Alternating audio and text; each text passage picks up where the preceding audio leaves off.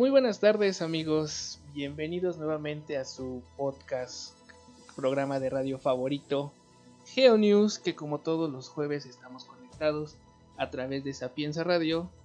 También estamos conectados en nuestra página de YouTube, en el cual los invitamos a conectarse, los invitamos a que sigan enviando sus comentarios, sus dudas, sus sugerencias. Hoy, 22 de octubre del año 2020, con todas las noticias y acontecimientos que han ocurrido a lo largo de la semana pasada en nuestro planeta.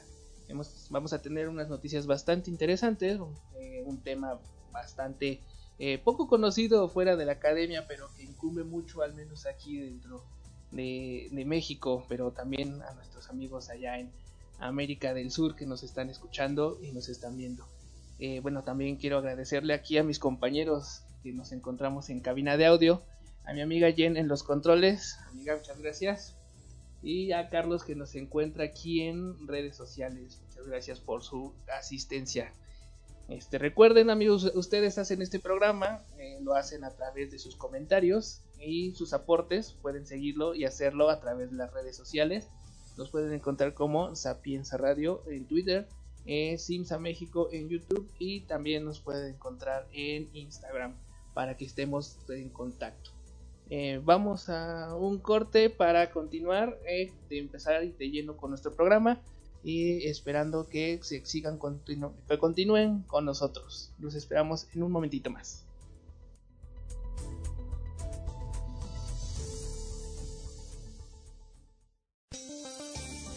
Sigue escuchando GeoNews. Continuamos.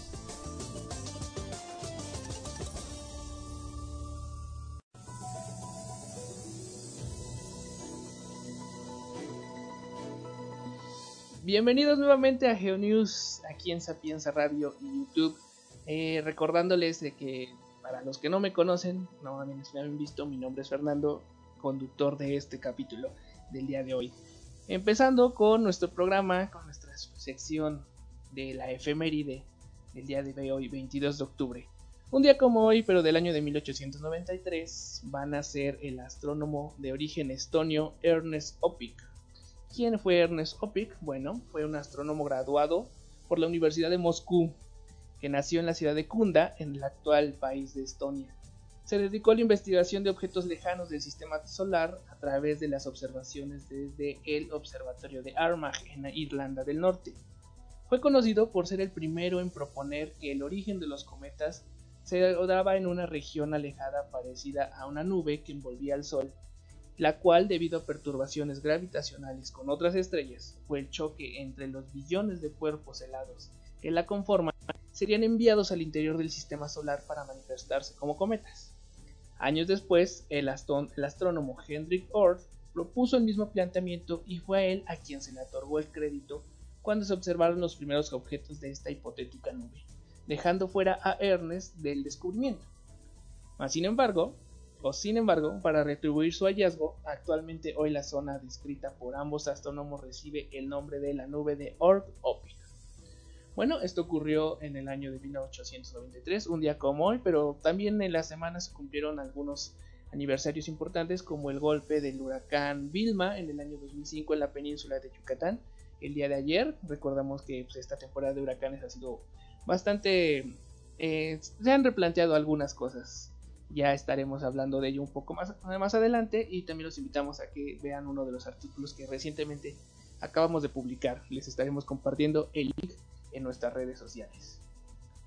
Siguiendo con el reporte de la actividad sísmica a nivel global, eh, fue una semana bastante agitada comparada con la semana anterior, en la cual se registró un total de 13 eventos con una magnitud igual o superior a 5.5 de los cuales va a destacar el sismo de magnitud 7.6 registrado el día 19 de octubre. Su epicentro se ubicó a 97 kilómetros al sureste de Sandpoint, Alaska, allá en los Estados Unidos. Su profundidad calculada fue de 34 kilómetros. Fue percibido en la región de la península de Alaska y las islas Kodiak, aunque debido a que la zona se encuentra escasamente poblado, no se registraron afectaciones materiales fuertes salvo algunos agrietamientos en aldeas sin reportar heridos o víctimas. Durante los primeros minutos luego del sismo se emitió una alerta de tsunami local para las costas del sur de Alaska, así como para el archipiélago de Hawái, en donde fueron evacuados preventivamente de las zonas costeras. Debido a la poca altura esperada, no se emitió alerta para las costas occidentales de Canadá, Estados Unidos y México, así como para Japón y Kamchatka.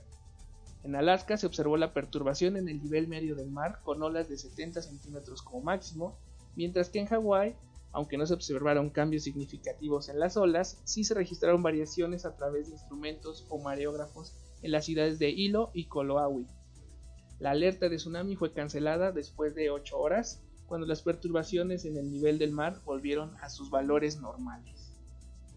De igual forma, tuvimos registro de actividad importante en Tonga con un sismo de magnitud 5.9, cuyo epicentro se ubicó a 183 kilómetros al suroeste de Neyafu el 23 de octubre. En Chile, con un sismo magnitud 5.7, su epicentro ubicado a 52 kilómetros al suroeste de Taital el día 21. Y por último, el sismo de magnitud 5.6 en Islandia, con epicentro ubicado a 10 kilómetros al suroeste de Harnarjofur el día 20 de octubre. Este último fue bastante peculiar porque en redes sociales circuló un video de la primer ministro de Islandia que se encontraba en una eh, entrevista, no recuerdo si fue con el Washington Post, pero en el cual la sorprendió bastante. Se, caracterizó que pues, fue un sismo, al ser bastante superficial, fue un ligero tirón, pero fue registrado en vivo por, por varias agencias de noticias allá en el norte del Atlántico. En el caso de la actividad sísmica nacional aquí en México, tuvimos en la última semana un total de 62 sismos con una magnitud igual o superior a 4, de los cuales destacó el sismo de magnitud 4.6 registrado el 15 de octubre a las 12.51 horas con 58 segundos, tiempo del centro. Su epicentro se ubicó a 140 kilómetros al suroeste de Pijijiapan, ahí en Chiapas, mientras que su profundidad calculada fue de 18 kilómetros. De acuerdo con las autoridades locales de protección civil, no se registraron daños materiales, ni heridos o fallecimientos, aunque fue ligeramente percibido por algunas personas. En el caso de la actividad volcánica global, la actividad más destacada corresponde al volcán Karinsky en la región de Kamchatka, en Rusia, cuyas observaciones hechas por pilotos en aviación observaron algunas columnas de ceniza durante el 21 de octubre, con una altura de 4 kilómetros sobre el nivel del mar, dirigiéndose hacia el suroeste principalmente, lo que hizo que se elevara el nivel de alerta a un color naranja, la segunda más alta dentro de una escala de 4 colores. Eh, también se tuvo un reporte de actividad constante en el volcán, Dukono, en Indonesia, donde se observaron columnas de cenizas de 2 kilómetros y se mantuvo un nivel de alerta de nivel 2, así como una zona de exclusión de 2 kilómetros. El volcán reventador en Ecuador, con ligeras explosiones, emisiones de gases y cenizas, así como el volcán Suwanoseji en Japón, registrándose explosiones que lanzaron fragmentos incandescentes a 400 metros de altura sobre el cráter, provocando la caída de cenizas en la aldea de Toshima, a 4 kilómetros de distancia. En el caso del volcán Popocatépetl, tuvimos que en las últimas 24 horas, y mediante el sistema de monitoreo de este volcán, lograron identificar 267 exhalaciones acompañadas por emisiones de gases volcánicos y en ocasiones ligeras cantidades de ceniza, Adicionalmente se registraron 221 minutos de tremor. Durante la noche, la mañana y el momento de este reporte se observó una leve emisión de vapor de agua y gas, la cual se dispersó en dirección noroeste. Eh, un punto importante es aclarar que el día 16 de octubre se realizó con apoyo de la Guardia Nacional, personal del Instituto de Geofísica de la UNAM y el Centro Nacional de Prevención de Desastres, CENAPRED, un sobrevuelo al volcán para verificar sus condiciones generales se visualizó en el cráter interno, el cual va a mantener un diámetro de 360 a 390 metros y su profundidad aproximada es de entre 120 a 170 metros, la cual se va a encontrar asolvada de tefra debido a las explosiones registradas en los últimos días. El semáforo de alerta volcánico del Popocatépetl se encuentra en amarillo fase 2. Bueno amigos, esto es correspondiente a la parte de sísmica y volcánica a nivel nacional y mundial recordando que estos eh, fenómenos pues son, algo totalmente normal y no va a depender de otros factores salvo los factores internos de nuestro planeta. Bueno amigos, pues también tenemos algunas noticias ahora que Alaska estuvo bastante nombrada debido a este fuerte sismo que se originó. En la nota del día de hoy bien, está relacionado un poco con los tsunamis, principalmente a estos tsunamis que se llaman mega tsunamis. ¿Y a qué se refiere? Bueno, nos dicen que el deshielo en Alaska podría desencadenar mega tsunamis. De acuerdo con el geofísico Sean Liday de la Universidad Estatal de Ohio y Gabe Walken, ingeniero geólogo de la Universidad de Alberta en Canadá, el derretimiento masivo de los glaciares en la zona del estrecho del Príncipe Guillermo, al sur de Alaska y a 97 kilómetros al este de Anchorage, está generando que enormes cuerpos rocosos comiencen a desestabilizarse, con el riesgo de un colapso masivo, lo que podría producir, un deslizamiento de tierra 16 veces más grande que el originado por el sismo de Alaska de 1958, el cual nos generó una ola de 524 metros de altura. Los grandes sismos, las lluvias y ahora el deshielo pueden ocasionar que las fallas presentes en la región cedan por la liberación de esta presión que representa la actual retirada de los glaciares. Los modelos presentados sugieren la formación de un tsunami de cientos de metros de altura a lo largo de la costa del estrecho y bahías de la zona, así como regiones alejadas de la fuente. Debido a su naturaleza, no existiría una alerta temprana para las regiones costeras y eh, por lo cual representaría un grave riesgo para las poblaciones de estas regiones. La conclusión más importante es que el retroceso de los glaciares con el cambio climático actual puede presentar una nueva amenaza en muchos lugares del mundo como la Patagonia, Groenlandia y la Antártida. En palabras de los investigadores que enviaron una carta al Departamento de Recursos Naturales, quizá estamos entrando en la época en la que necesitamos ver a los paisajes glaciares como fuentes de tsunamis. Bueno, amigos, eh, pues otro fenómeno más acerca de, el cambio climático actual que estamos viviendo, pues es algo bastante que se debe, bastante complicado y que debe estudiarse. Pues bueno amigos, vamos a continuar con este programa, pero primero vamos a un corte en Sapienza Radio, mientras que nos quedamos con los amigos de YouTube. Regresamos.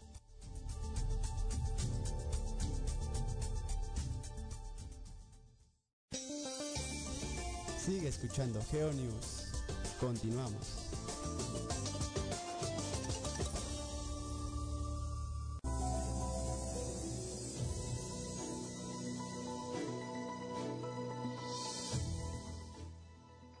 Bueno, regresamos a nuestro podcast, capítulo, programa de radio favorito, GeoNews.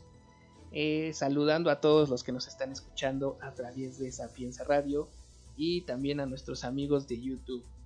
Eh, recordándoles de que eh, el tema de hoy es un tema bastante poco o muy o poco conocido, pero bastante importante para la región sur de México.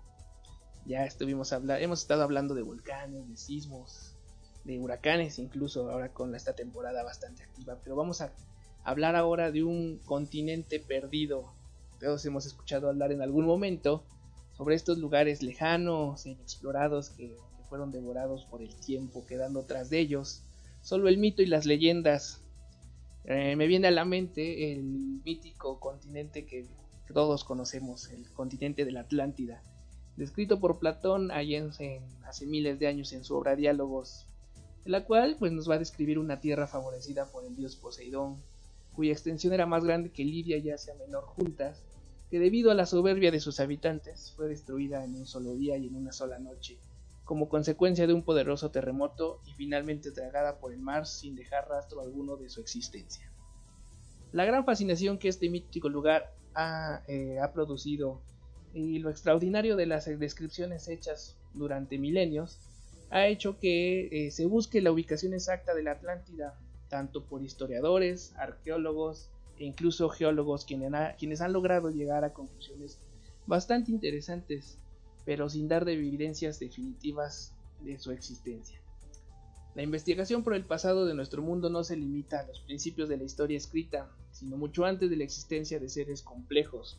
Recordamos que la Tierra y sus placas tectónicas a través de su lento pero constante movimiento hace que gran parte de las pistas de los primeros millones de años de su existencia pues hayan sido borradas por factores ambientales externos e internos.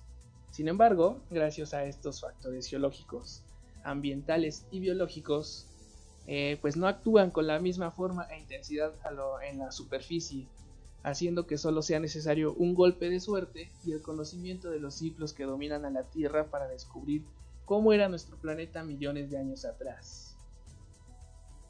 Bueno, en capítulos anteriores ya hemos hecho mención sobre antiguos continentes, los cuales existieron a lo largo de la historia de la Tierra, siendo sin duda el caso más conocido el de Pangea, ah, ya que este ha sido el último que ha existido y cuya ruptura marcó el inicio de la formación de los continentes actuales, ¿no? hace aproximadamente 170 millones de años. Sin embargo, la gran historia geológica del planeta muestra que, pues, que no ha sido el único. Nombres poco escuchados fuera del ambiente de la academia salen cuando hablamos de continentes perdidos. Antes de Pangea tenemos a Panotia, cuya formación se produjo hace 600 millones de años, eh, cuando las primeras formas de vida multicelular comenzaron a aparecer en el planeta. Antes de este existió otro, Rodinia, cuya aparición fue hace aproximadamente 1100 millones de años, a partir de una gran colisión de tres o cuatro continentes ya existentes en un proceso que le vamos a denominar orogenia grembiliana. Y es importante recordar este nombre o que lo tengamos presente Rodinia porque es a partir de aquí que vamos a centrar nuestro tema principal, que es el caso de Oaxaca. Durante estos mil millones o mil cien millones de años aproximadamente, se va a dar la, historia de, este pequeño pedazo de tierra. Algunos todavía hipotéticos, lo consideran hipotético, pero basado en las evidencias parece que sí pudo haber existido. Recordamos que este evento de la orogenia o cuando chocan continentes y se forma una cadena montañosa, como en el caso de la India con el sur de Asia, se le denomina orogenia, lo que produjo en hace mil millones, mil millones de años una, una formación o la primera formación de una gran cadena montañosa alargada y continua, similar a los Alpes o a los Andes, que va a perturbar profundamente la estructura interna de la litosfera. Es importante remarcar esto debido a que eh, cuando tenemos una composición química dependiendo de la temperatura y la presión, vamos a tener un tipo particular de rocas. Este, este punto de las rocas particulares nos va a dar la hipótesis sobre un pequeño continente que fue bautizado como Oaxaca. ¿Por qué Oaxaca? Porque fue en el año de 1960 cuando se utiliza por primera vez la datación isotópica en México, demostrando que las rocas ubicadas al sur del estado mexicano de Oaxaca constituyen una de las más antiguas del país y no solamente eso, sino también gracias a estudios petrográficos se logró identificar que estas rocas ubicadas principalmente en la región de la Mixteca y los valles centrales. Eh, tienen una enorme similitud con rocas procedentes de la región denominada Aridondarks en el noroeste de Estados Unidos, así como en Quebec en Canadá. Fue a través de estos estudios de los investigadores ya, ya afinados, ya fallecidos, Soltán de Serna y Carl Frey, los que propusieron que las rocas de Oaxaca eran parte del llamado Cratón de Norteamérica Recordamos que los cratones son regiones bastante estables geológicamente y que en, lugares donde hay afloramientos podemos observar em, eh, rocas de aproximadamente entre 1000 y 1500 millones de años dependiendo el lugar del mundo en el que estemos. Eh, al proponer que las rocas del sur de Oaxaca eran parte del, cratón de Norteamérica, también se estaba proponiendo que otros afloramientos en la región de Tamaulipas e Hidalgo fueran parte de este cratón. Sin embargo, eh, para el doctor del Instituto de Geología de la UNAM, el doctor Fernando Ortega, vio en estas rocas lo que él llamó un microcontinente, es decir, una pequeña porción de tierra eh, exótica para la zona del sur del cratón de Norteamérica, la cual, eh, ahora que estemos hablando un poquito más sobre su historia, vamos a tener una compleja eh, secuencia de, colisiones y separaciones que vienen desde hace 1100 millones de años. En las rocas del sur de México, pues van a tener una afinidad química y geológica con aquellas que se encuentran al borde de uno de los continentes que va a originar a Rodinia. Recuerden este nombre, Rodinia, que va a ser Laurencia. Laurencia es la parte que actualmente podría contener o, que ocuparía lo que son los continentes de hoy de Norteamérica, Asia y Europa, ¿no? Entonces, hace 1100 millones de años, con, la, el, con el choque de, de Laurencia con la parte sur de Norteamérica, perdón, la parte sur del mundo, es decir, África, eh, América del Sur, Australia y la Antártida, se va a originar esta gran cadena de montañas que es la, originada por la orogenia gremiliana. Aquí es donde se va a formar uno de los grandes megacontinentes previos a Pangea que le denominamos Rodinia.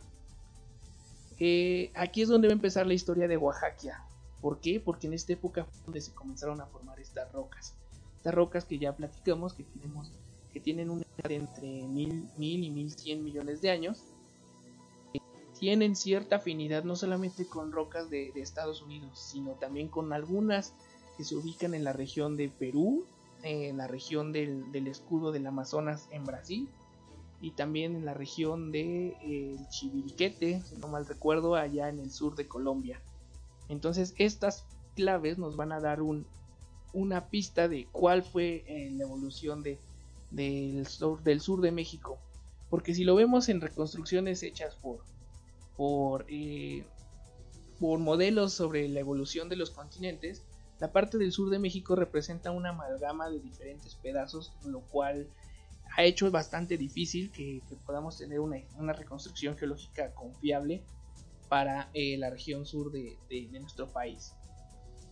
Bueno, pues siguiendo con la historia de, de, Laurencia y de Oaxaca, una vez que se formó el límite sur de Laurencia, eh, va a ser lo que les digo, que se origina el bloque continental que va a, dar lugar a Oaxaca eh, hace 1100 millones de años.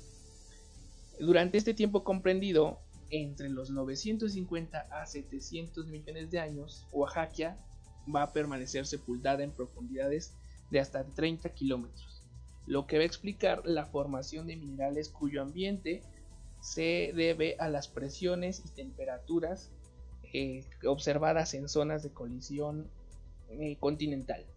Minerales como el granate, que muchos los hemos escuchado, la mica y la orblenda. Bueno amigos, pues yo aquí los voy a dejar un poquito en suspenso para que eh, recordando todo lo que hemos visto hasta el momento de que Oaxaca se origina, ah, los primeros indicios de Oaxaca vienen con el choque de Laurencia y Gondwana a través de la Eugenia gremiliana. Bueno, pues vamos a un corte, a nuestro segundo corte, aquí en Sapienza Radio. Eh, los invitamos a que continúen con nosotros y sigan eh, escuchándonos. Volvemos.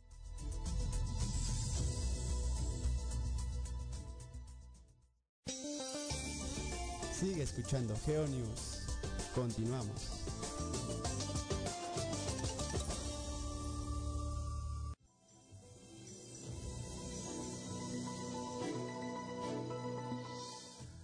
Bienvenidos nuevamente amigos a su podcast favorito GeoNews.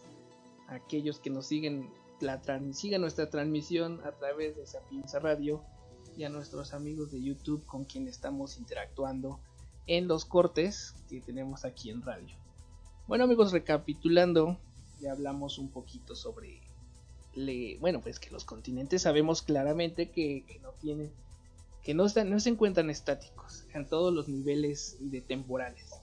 Podemos ver que los continentes se mueven en tiempos de unos cuantos segundos con estos grandes sismos y terremotos que se dan en las regiones de los límites de placa o dentro de ellas en algunos casos a puntos o periodos de tiempo mucho más largos como lo que es el periodo o la vida continental en el caso de pues, la, formación de, nuevos océanos, como lo hablamos en el capítulo anterior, allá en la región del Rift de África. Pues ahora enfocándonos un poquito a la reconstrucción continental, principalmente en la zona sur de México, hablamos sobre este mítico, o más bien este hipotético continente que se propuso allá en la década de 1960, fueron las primeras pistas, que conforme se fueron haciendo diversos análisis de rocas, afloramientos, pudimos observar que hay otras rocas en regiones como Tamaulipas, Hidalgo, Estados Unidos, que si las juntamos pareciera que forman un pedazo de tierra no, que no tiene la misma composición química con la del cratón de Norteamérica y fue aquí donde surgió la teoría de Oaxaca. Pues nos quedamos en la parte en la cual Oaxaca forma parte del límite sur de Laurencia, que es lo que hoy es Norteamérica, Europa y Asia, que va a estar sepultada durante un lapso comprendido entre 950 y 700 millones de años a una profundidad de 30 kilómetros. Ya hablamos de que también este, eh, cuando se tienen estas profundidades y estas temperaturas, vamos a eh, ver la formación o la alteración también de minerales que van a ser claves para entender cómo es que un continente se mueve o cómo es que se ha eh, evolucionado a lo largo del tiempo. Uno de los más importantes es el granate, la mica y la orblenda. El granate pues es muy conocido por sus usos industriales pero tiene la característica que al formarse en, un, en puntos con mucha presión es muy duro. Por lo tanto, eh, al encontrar granate en una en un eh, afloramiento rocoso, pues vamos a tener pistas de que esa roca se encontraba por lo menos 100 kilómetros de profundidad, dependiendo también de otros elementos que encontramos. Pues bueno, cuando eh, Oaxaca va a comenzar un proceso de exhumación, eh, es decir, pues estos bloques de, continente comienzan a elevarse por, fenómenos o por procesos que aún no conocemos, van a comenzar a elevarse y estos minerales que les, que les comento se van a sumar a otros, los cuales les llamamos termómetros eh, minerales o minerales de tipo termómetro, ya que nos van a empezar a decir dentro de su historia cuáles fueron las presiones y las temperaturas a las cuales fueron evolucionando. Si hacemos una pequeña grafiquita, podemos ver que eh, en algunos casos, algunos minerales de Oaxaca, que les llaman eh, los famosos circones, eh, tienen tasas de enfriamiento lo suficientemente lentas como para bajar aproximadamente 4 grados por cada millón de años, extendiéndose hasta que nuestros termómetros alcanzan el nivel 0 o, o 0 grados o el nivel de la superficie, la temperatura típica de la superficie, en el tiempo coincide con que con la disgradación de Rodinia hace 700 millones de años. Es decir, que cuando Rodinia comienza a fracturarse, algún proceso interno del planeta elevó la zona que hoy eh, que conocemos como Oaxaca. Sin embargo, no todo es la parte química, también vamos a la parte del registro estatigráfico. Eh, no tenemos un registro eh, estatigráfico de las rocas de Oaxaca bastante confiable como para saber exactamente cuál fue su posición en este periodo de tiempo entre los 950 y los 505 millones de años. Es decir, en las rocas no tenemos mm, eh, vistas sobre la temperatura de superficie, no tenemos sobre fósiles, indicadores los cuales nos podrían decir más o menos qué tan al norte, qué tan al sur estaba esta región. Pero lo que sabemos es de que comenzó a migrar, es decir, se separó de Laurencia, dirigiéndose en 400 millones de años aproximadamente.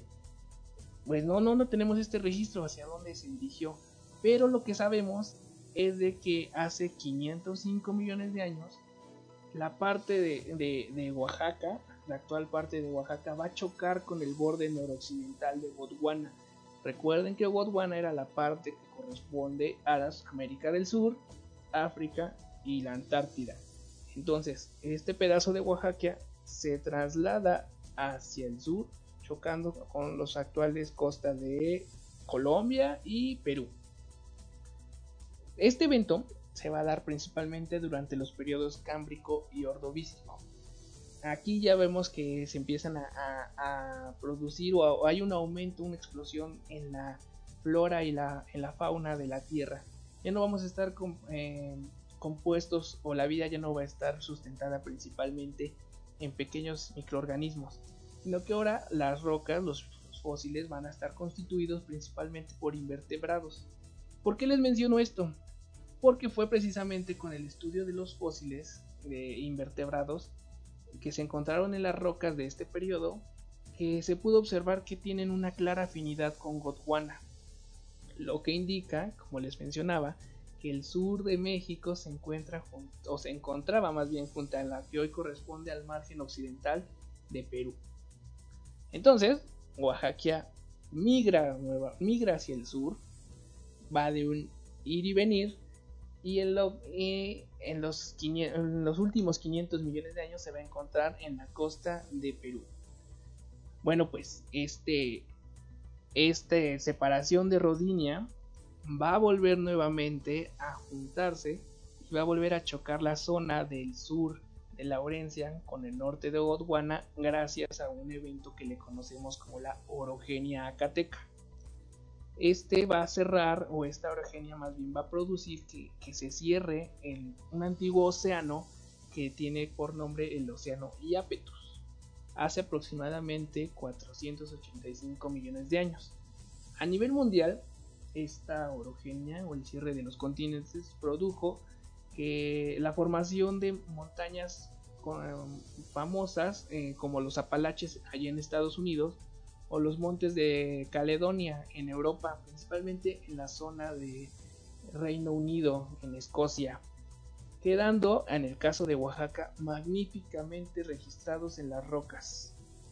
Con esta evidencia se sabe que Oaxaca nuevamente vuelve a chocar con el sur de Laurencia eh, durante varios eh, centenares de kilómetros hasta consumir totalmente las rocas oceánicas del mar Iapetus, las cuales pues iban a estar constituidas por rocas calizas porque se sabe que era un mar poco profundo que al entrar en contacto con el calor del manto y las presiones vamos a producir eh, rocas que todos hemos escuchado que son por ejemplo el mármol. El mármol se origina precisamente por la alteración eh, química y la alteración térmica de rocas como las que se encuentran actualmente en Yucatán. Bueno, también vamos a encontrar otras rocas como son las eclogitas, las milonitas y las serpentinas. Bueno, ¿qué son estas rocas? Estas rocas eh, nos dan pistas sobre eh, que gran parte del sur de México se encontraba en una zona de choque, en una zona de choque de bloques. Y cada una de ellas nos va a dar también la pista de las condiciones de presión y temperaturas las cuales se formaron. Las primeras, por ejemplo, las eclogitas indican fuertes presiones derivadas en las colisiones de placas tectónicas, como son las zonas de subducción. Las milonitas, como su nombre lo dice, corresponden a rocas pulverizadas, eh, van a evidenciar un fallamiento típico de estas zonas. Mientras que las serpentinas si hay un nombre, un nombre de una roca que se llama serpentina o serpentinita, son generadas debido a los minerales hidratados transportados hacia el manto por el empuje de bloques durante las orogenias. Es decir, aquí estamos viendo la evidencia clara de una zona de subducción con aporte de material hidratado, que puede ser los sedimentos marinos, a, derivado de un choque de bloques, como los que actualmente estamos viendo en el sur de México con el choque de la placa de cocos o como el que se presentó cuando eh, la India chocó con el sur de eh, Asia. Pues bueno amigos, eh, una historia bastante interesante que todavía nos falta por contar, pero aquí me dice producción que ya nos vamos a ir a corte. Pues vamos a hacerle caso porque si no nos cortan y nos dejan así todos indiscretos, o más bien todo, todo así. ¿Me entienden amigos? Vamos a corte. Regresamos y nos volvemos a ver en un ratito más.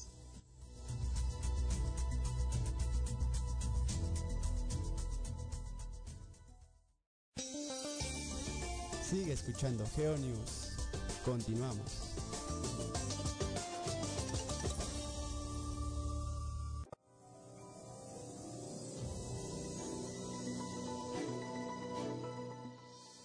Perfecto amigos, seguimos con nuestro tema Oaxaca, ya desglosando no solamente lo macro, sino también lo micro de, la investigación a la hora de la reconstrucción espacial y temporal de los continentes, que ya les platicábamos que es bastante larga, interesante, pero no por ello aburrida. Recuerdan que nos quedamos en que ahora la zona sur de Oaxaca, que antes había chocado con el norte de América del Sur, chocó a través de una zona de subducción como lo ocurrió con en la India, pues bueno, esto se supo debido a que se utilizan minerales, ya les mencionaba algunos, como el circón, que registra fielmente las presiones y temperaturas a las cuales se expuso y con esto se puede saber que a finales del Ordovícico, hace 440 millones de años, Oaxaca regresa al borde de Laurencia, eh, de donde había partido hace aproximadamente 750 millones de años atrás. Sin embargo, nuevos movimientos tectónicos van a hacer que Oaxaca quede nuevamente separada de Laurencia cuando ésta migra hacia el norte tras una colisión durante el Ordovícico. Entonces ya tenemos tres choques de, de Oaxaca. Sale uno, sale de Rodinia, choca con Gondwana, vuelve a regresar a Oaxaca, al sur de, de, Laurencia, y ahora tenemos una nueva, un nuevo choque. ¿Cómo lo supimos? Pues bueno, en, en la región de Caltepec, en el estado mexicano de Puebla, se han encontrado rocas que evidencian una nueva orogenia. Tenemos formación otra vez de cadenas montañosas, hace aproximadamente 380 millones de años. Aunque en esta ocasión el choque no se dio de manera frontal como lo tuvimos en las dos ocasiones pasadas, sino más bien fue de una forma oblicua. Es decir, no hubo un choque directo, pero sí hubo una fricción entre dos masas continentales lo que ocasionó la formación de un cinturón de granitos masivos. ¿Qué son los granitos? Son cuerpos de magma que suben cuando eh, comienza a haber un choque o la fusión parcial del magma que se encuentra en, en, el interior de la Tierra. Estos granitos masivos tienen el nombre de granito Cosahuico, la cual nos va a dar la deformación del terreno a través de pliegues y metamorfismos de rocas ya existentes. Lo que hace o que podamos calcular nos da una pista de cuánto se más o menos se, se acortó la corteza, es decir, cuánto se arrugó. Y sabemos que fue una tasa de aproximadamente el 60%, es decir, el choque original se acortó 60% debido a este a esta orogenia, ¿no? a este acortamiento de la, de la corteza lo cual pues va a afectar el terreno de los alrededores, obviamente, pero también vamos a tener un posterior engrosamiento de la corteza, típico de este tipo de zonas de choque.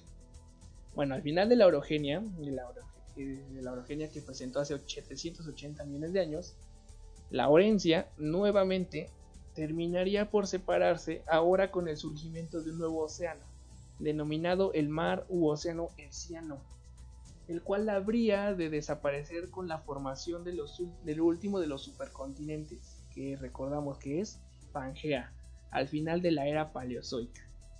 Es decir, que ya eh, pasamos por un ciclo de, de megacontinentes o de grandes continentes con la separación y la unión de estos de sus bloques. Llegamos al punto en el cual se va a formar Pangea, en la final de la era mesozoica. ¿Y cómo se va a formar este bloque o este continente de Pangea? Pues se va a dar a través del choque de los eh, de Laurencia con el centro occidental de Gondwana a través de una nueva orogenia. Aquí hay muchas orogenias, amigos, pues porque es el ciclo de formación de continentes. Que le vamos a, a denominar la orogenia Huachita, que afecta las regiones que van de los actuales estados de Arkansas hasta la península de Baja California. Durante este choque, Oaxaca formó parte del frente de choque, es decir, se encontraba en, las, en, línea, en línea de, choque con la, entre los bloques, por, eh, por lo cual va a quedar atrapada y finalmente va a ser adherida al sur de México. Luego de la disgregación de Pangea hace 170 millones de años, y comienza la formación de los continentes actuales, lo que va a causar fenómenos volcánicos así como fenómenos erosivos que sepultan pistas de la sutura continental en la región norte y central del país. Con esto llegamos finalmente a que las rocas del sur de México quedan en su lugar actual. Aunque no del todo. ¿Por qué? Pues porque se ha visto que, esta teoría o esta hipótesis tiene tanto eh, puntos a favor como puntos en contra algunos pues se pueden nos podemos encontrar precisamente pues con eh, analizando o debatiendo sobre estas evidencias que presentamos en las rocas que mencionábamos de Tamaulipas e Hidalgo. Una de ellas es de que pese a que tienen composiciones químicas y mineralógicas bastante similares, algunos autores no los consideran como un bloque único. Sin embargo, pues sería bastante raro que bloques con dos bloques de esta, de esta naturaleza y de esta edad colisionaran con el sur del cratón de, América del Norte. Otro de los puntos en contra es la evidencia, eh, otro de los puntos en contra más bien de la existencia de Oaxaca es la presencia del eje volcánico transmexicano. Y bueno, ¿qué tiene que ver los volcanes del centro de México? Pues bueno, que algunos autores eh, claramente lo, lo identifican como una zona de debilidad, los cuales según ellos marcaría el límite sur del cratón de Norteamérica, explicando la, la perpendicularidad en la ubicación de los volcanes del centro de México. Aunque pues se han hecho actualmente estudios y se demostró que a través de estas investigaciones recientes, más bien es la manera en la que subduce la placa de Cocos lo que mejor explica la ubicación de los volcanes del centro de México y no precisamente representa una zona de debilidad como consecuencia de la falla o del contacto entre los terrenos del sur de México con el cratón de Norteamérica. Pese a esto, las probabilidades de que con la misma mineralogía y edad se hayan emplazado al norte y sur del eje volcánico del centro de México son extremadamente nulas, tanto al o al grado de que representaría únicamente un 0.0000104% de que esto ocurriera. Como les mencionaba, debido a la presencia de, rocas con la misma fase metamórfica, es decir, el mismo grado de, alteración, la misma orientación de sus estructuras tectónicas, la misma edad y la misma historia de enfriamiento así como los niveles de elementos radiactivos o los isótopos presentes en las rocas como el plomo y el nodino, los cuales, sabiéndolos interpretar, nos pueden decir exactamente cuándo se emplazaron, cuándo se formaron y cuándo se alteraron.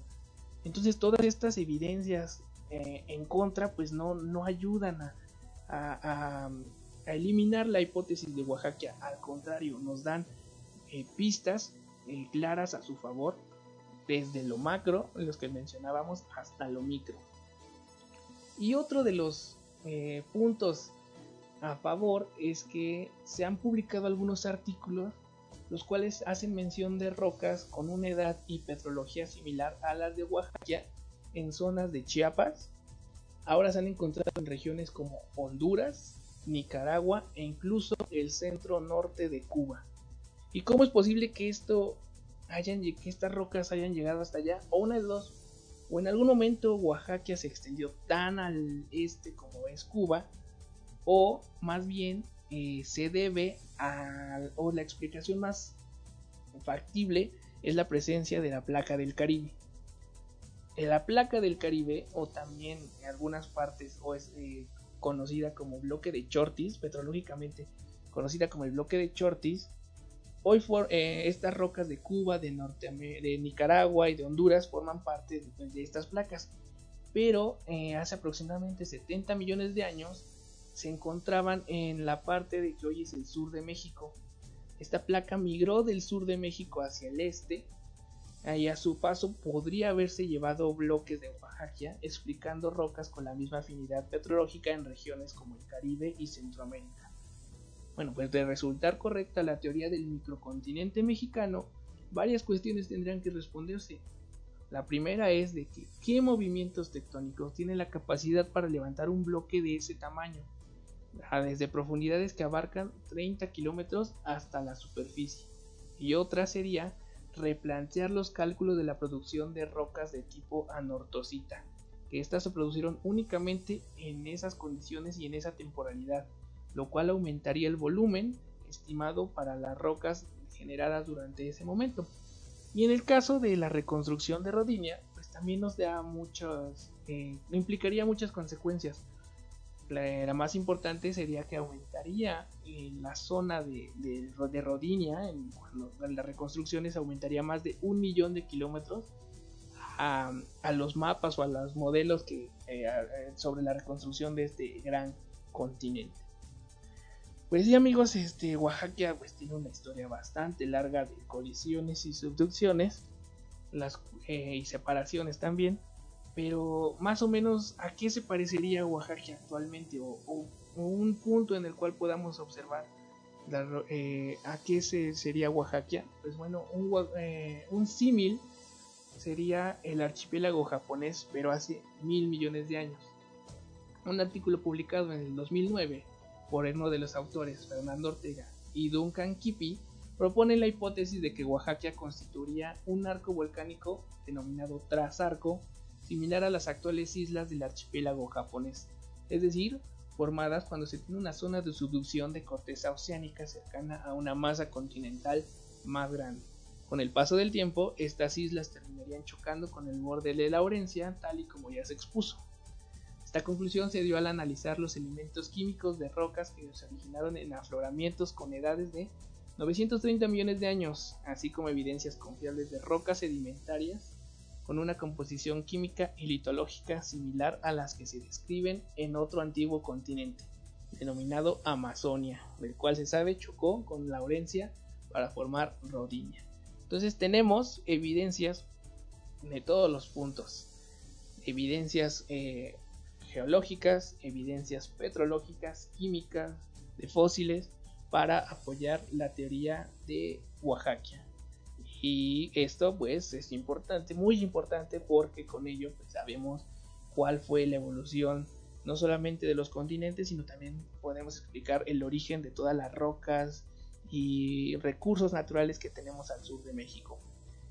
Inclusive se habla de que, de que hay, podría, podría haber, existir en esa zona pues la, la abundancia de tierras raras, materiales importantes para la utilización o el desarrollo de tecnología como los celulares y las pantallas de computadora. Bueno amigos, pues esta historia de Oaxaca concluyó por el momento. Vamos a nuestro último corte para terminar. Ah, no, ya terminó el programa. Ya terminó el programa. Bueno, pues las notas quedaron para otra ocasión. Muchas gracias amigos por escucharnos. Gracias a todos por sus comentarios aquí en Sapienza Radio.